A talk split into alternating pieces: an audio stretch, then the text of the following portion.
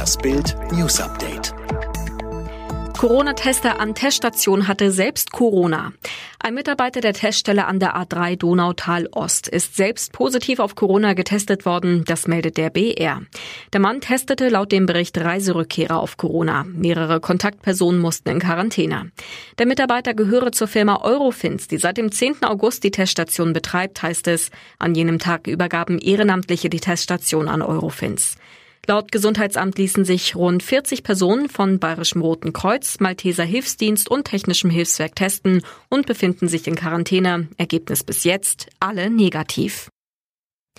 Bundesregierung plant Gassi-Zwang. Für Hundehalter sollen die Regeln strenger werden.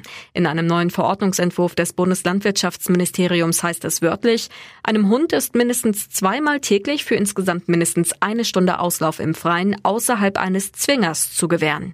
Über den Entwurf berichtete zuerst die Rheinische Post.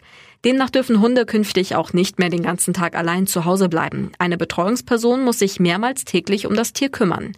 Ziel mehr Schutz für die etwa acht Millionen Hunde in Deutschland. NRW-Innenminister kündigt nach Polizeieinsatz konsequente Aufklärung an.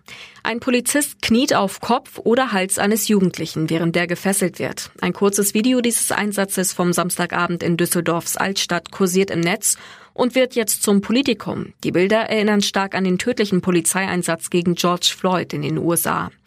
Am Montagmittag hat sich NRW-Innenminister Reul auf einer Pressekonferenz zu dem Vorfall geäußert. Auch ich habe mich erschrocken, sagte Reul über seinen ersten Blick. Die Fixierung des Jugendlichen bis zum Transport in den Streifenwagen hat zwei bis drei Minuten gedauert. Sollte es dabei zu einem Fehlverhalten gekommen sein, gehen wir dem konsequent nach, sowohl strafrechtlich als auch disziplinarisch, so Reul. Clanboss Abu Chaka und Rapper Bushido treffen vor Gericht aufeinander. Im Prozess gegen Clanboss Arafat Abu Chaka und drei seiner Brüder haben die Angeklagten die Aussage verweigert. Dem 44-Jährigen werden mehrere Straftaten zum Nachteil des Rappers Bushido zur Last gelegt. Der mit Spannung erwartete Prozess begann am Montagvormittag am Landgericht in der Hauptstadt mit starken Sicherheitsvorkehrungen.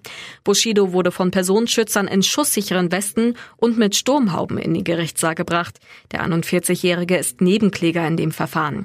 Die für Mittwoch geplante Anhörung des Musikers als Zeuge wurde verschoben. Nach knapp einer Stunde war der erste Prozesstag bereits zu Ende. Die Staatsanwaltschaft wirft dem Hauptangeklagten als einstigem Musikgeschäftspartner von Bushido versuchte schwere räuberische Erpressung, Freiheitsberaubung, gefährliche Körperverletzung, Nötigung, Beleidigung und Untreue vor. Polizeieinsatz nach Haartransplantation. Das war eine haarige Angelegenheit. Mitten in der Nacht um 2.30 Uhr in der Germersheimer Innenstadt entdeckten Polizisten einen Mann in einem Auto mit frischer Kopfwunde. Die Beamten wollten ihm helfen.